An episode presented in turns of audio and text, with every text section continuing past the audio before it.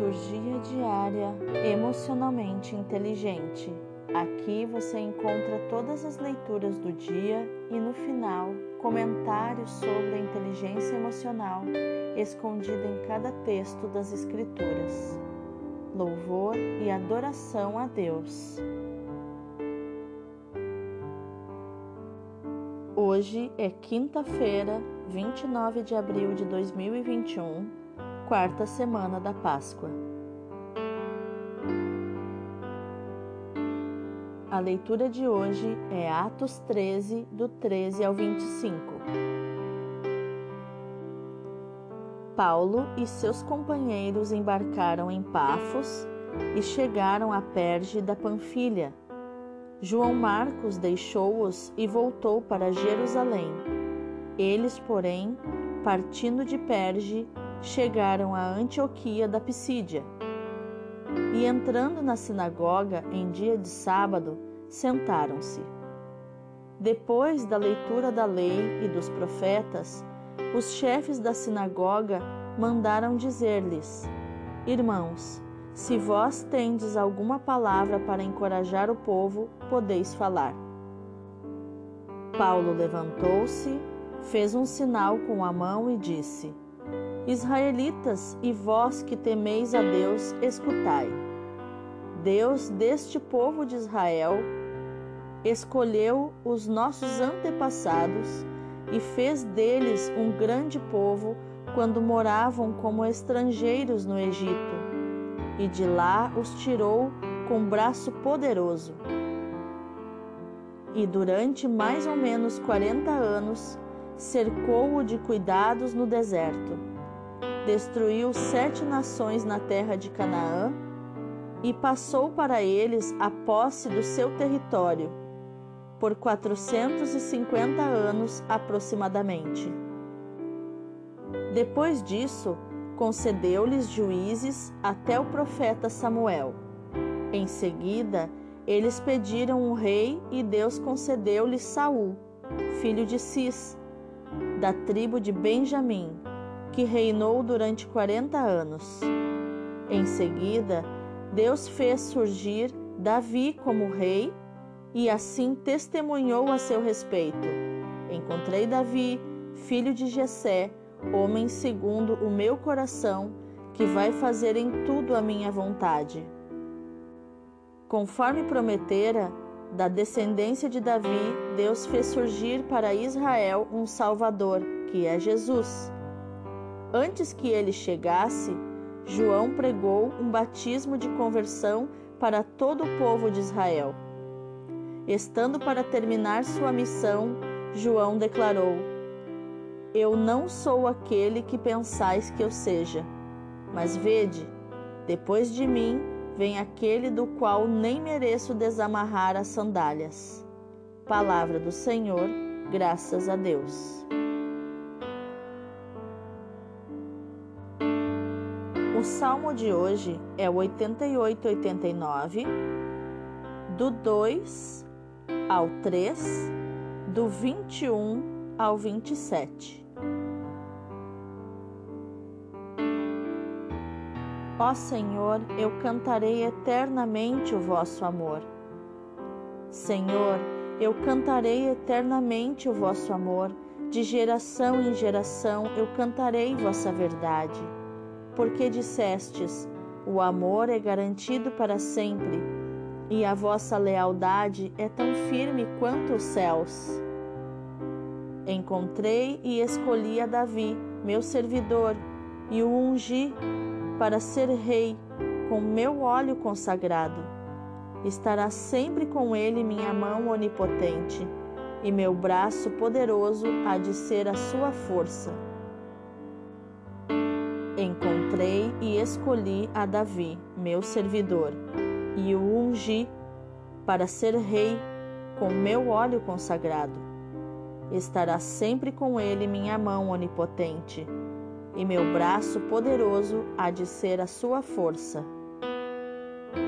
Não será surpreendido pela força do inimigo, nem o filho da maldade poderá prejudicá-lo. Diante dele, Esmagarei seus inimigos e agressores. ferirei e abaterei todos aqueles que o odeiam. Minha verdade e meu amor estarão sempre com ele. Sua força e seu poder por meu nome crescerão. Ele então me invocará: Ó Senhor, vós sois meu Pai, sois meu Deus, sois meu rochedo onde encontro a salvação. Ó Senhor, eu cantarei eternamente o vosso amor.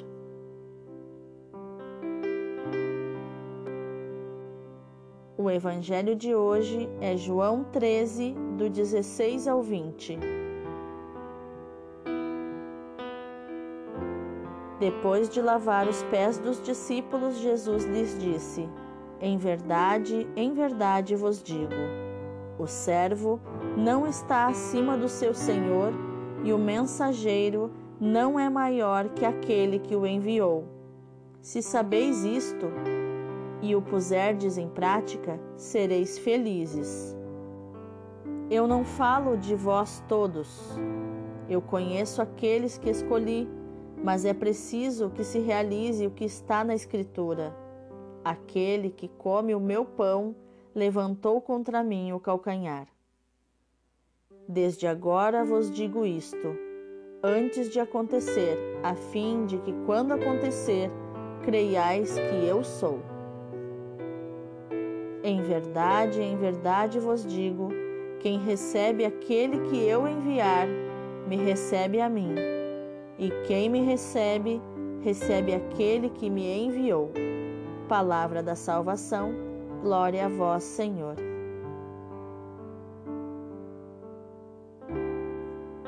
Então, qual o ensinamento de inteligência emocional está escondido nos textos de hoje?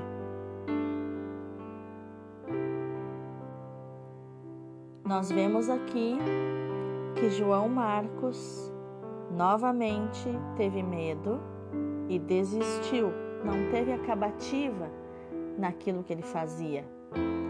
Lembra que nos outros, nos outros dias eu tinha comentado de João Marcos Evangelista, o evangelista que nós conhecemos como Marcos. Ele era aquele que provavelmente o pai dele era dono do jardim do Getsemane e que enquanto Jesus estava orando no Getsemane e suando sangue, um jovem acompanhava, observava Jesus de longe, um jovem enrolado num lençol. Quando os guardas foram prender Jesus, acharam o jovem e o agarraram pelo lençol, e ele, de medo, se desvencilhando, fugiu nu. Um pouco antes também desse episódio, quando Jesus fala que o seu corpo era verdadeira comida e o seu sangue verdadeira bebida, ele não suportou essas palavras, achou muito duras e incompreensíveis e foi um dos que abandonou Jesus. Depois, João Marcos então veio a fazer parte da equipe de Paulo na evangelização, já nos Atos dos Apóstolos. E novamente na, na leitura de hoje dos Atos, nós vemos João Marcos desistindo da missão e voltando para Jerusalém, deixando seus companheiros de missão na mão. João Marcos tinha um problema de acabativa. Ele tinha iniciativa, começava as coisas e não terminava. Sabemos que João Marcos tinha uma vida cômoda em Jerusalém. Na casa da sua mãe tinha servos e empregados. E era uma pessoa que era criado com um certo conforto. Isso pode ter atrapalhado a resiliência dele às viagens tão difíceis. E ele então, pela imaturidade emocional, não teve a inteligência emocional de permanecer resiliente, firme na missão. Abandonou os companheiros e voltou para o lugar mais cômodo, pertinho de casa, Jerusalém. Já na sinagoga, no meio da missão, Paulo tem sim a inteligência emocional de não permanecer na raiva e na irritação pela desistência de João Marcos, mas seguiu a missão e fez uma pregação maravilhosa sobre a história da salvação, anunciando então dentro da sinagoga dos judeus o querigma, que é o anúncio de Jesus Salvador, o anúncio da história da salvação que vai prometendo a vinda de Jesus até chegar ao seu topo, que é o próprio Messias, morto, ressuscitado, glorificado, Salvador, Senhor e Messias, Jesus. Paulo, com toda a sabedoria, vai percorrendo todas as Escrituras, o Antigo Testamento, e vai mostrando àqueles judeus da sinagoga como Jesus é realmente o Filho de Deus, porque ele era o herdeiro legítimo, o verdadeiro descendente de Davi. Citou também João Batista, que disse que não era o Messias e que não era nem digno de desamarrar as sandálias do Messias. Já no Salmo, o salmista nos relembra a força do amor, que ele cantará eternamente o amor de Deus. De fato, não existe nada mais forte do que o amor. O amor explica tudo e resolve tudo para nós. E o verdadeiro amor traz lealdade, que é o que diz o salmista. O amor é garantido para sempre e por isso a lealdade de Deus é tão firme quanto os céus. Lealdade vai além de fidelidade, porque fidelidade é cumprir um acordo pré-estabelecido. Lealdade vai além, é fazer o bem ao outro, mesmo que isso não foi combinado antes. O salmista relembra também o amor ciumento e protetor de Deus sobre Davi, o seu escolhido, o seu ungido, que apesar dos seus muitos erros e quedas, fez a vontade de Deus conforme ele, ele havia planejado. E o Senhor declara: Minha verdade e meu amor estarão sempre com Davi sua força e seu poder por meu nome crescerão. Isso é lindo, porque Davi realmente proclamou, ele é um dos salmistas. Ó Senhor, vós sois meu Pai, sois meu Deus, sois meu rochedo, onde encontro a salvação. Davi não é o salmista de hoje. O salmista de hoje é Etã. Mas Davi também cantou muitos e belos salmos para Deus. Já no Evangelho, a notável inteligência emocional de Jesus nos dá um ensinamento maravilhoso de que o traidor não sabia o que estava fazendo, realmente não sabia o que estava fazendo, e que todos os seus erros serviram para cumprir a vontade do Senhor. Jesus começa o ensinamento dizendo que se nós entendermos que o servo não está acima do, do seu Senhor, é o valor da obediência, que o mensageiro não é maior que aquele que o enviou, da mesma forma, em outra passagem, ele diz que o discípulo nunca é maior que o mestre. Se nós entendermos isso e nos curvarmos diante das pessoas que são maiores do que nós, diante da sua autoridade, não como uma escravidão submissa, mas com o respeito devido, Jesus diz que se pusermos isso em prática e soubermos o nosso lugar, seremos felizes. E realmente saber o próprio lugar, saber se portar, saber valorizar, o lugar e o papel de cada pessoa realmente é o segredo da felicidade. Na família, nós vemos um exemplo muito nítido disso. Quando cada pessoa da família está em seu lugar, existe harmonia. Mas quando um toma o lugar do outro, o filho toma o lugar do pai e quer ser a autoridade da casa, ou quando a mulher toma o lugar do homem, aí há desarmonia.